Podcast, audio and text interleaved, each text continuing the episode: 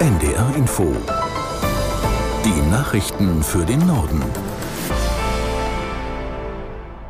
Um 18 Uhr mit Konstanze Semidey. Nach den Meldungen folgt eine Unwetterwarnung für Niedersachsen.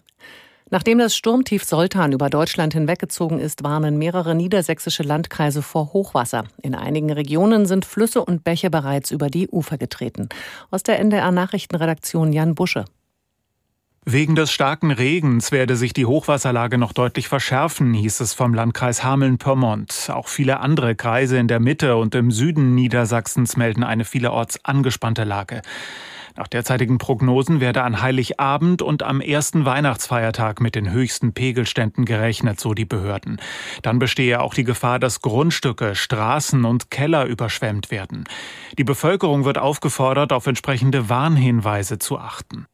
Auch nach der Resolution des UN-Sicherheitsrats zu humanitären Hilfslieferungen in den Gazastreifen setzt Israel seine Offensive fort. Die von der islamistischen Hamas kontrollierten Behörden meldeten schweren Beschuss in mehreren Städten. Aus der NDR Nachrichtenredaktion Martin Seiler. Allein bei einem israelischen Luftangriff in der Stadt Gaza seien 76 Menschen getötet worden, hieß es. Auch auf Rafah und Khan Yunis im Süden des Gazastreifens habe es heftige Attacken gegeben. Überprüfen lassen sich die Angaben nicht.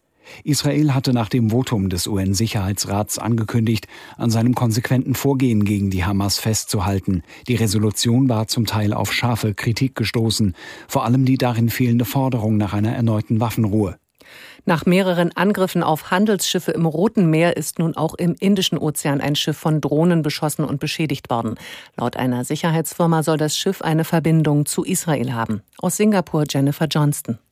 Das Schiff habe Rohöl geladen, so das indische Verteidigungsministerium. Nach dem Drohnenangriff sei auf dem Tanker ein Feuer ausgebrochen, das inzwischen gelöscht wurde. Es habe keine Verletzten gegeben. Schiffe der indischen Küstenwache und der Marine seien unterwegs zu dem Tanker, berichtet eine indische Nachrichtenagentur.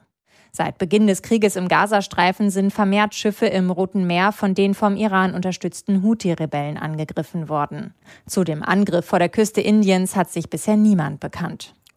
Tschechien gedenkt heute mit einer Staatstrauer der 14 Todesopfer des Schusswaffenangriffs in der Prager Karls-Universität. Um 12 Uhr gab es eine Schweigeminute, landesweit läuteten Glocken. Die Flaggen an Regierungsgebäuden sind auf Halbmast gesetzt. Das Motiv des Täters ist weiter unklar. Hinweise auf eine terroristische Tat gibt es nach wie vor nicht. Der 24-jährige Student war nicht polizeibekannt, verfügte den Ermittlern zufolge aber über ein riesiges Arsenal an Waffen und Munition.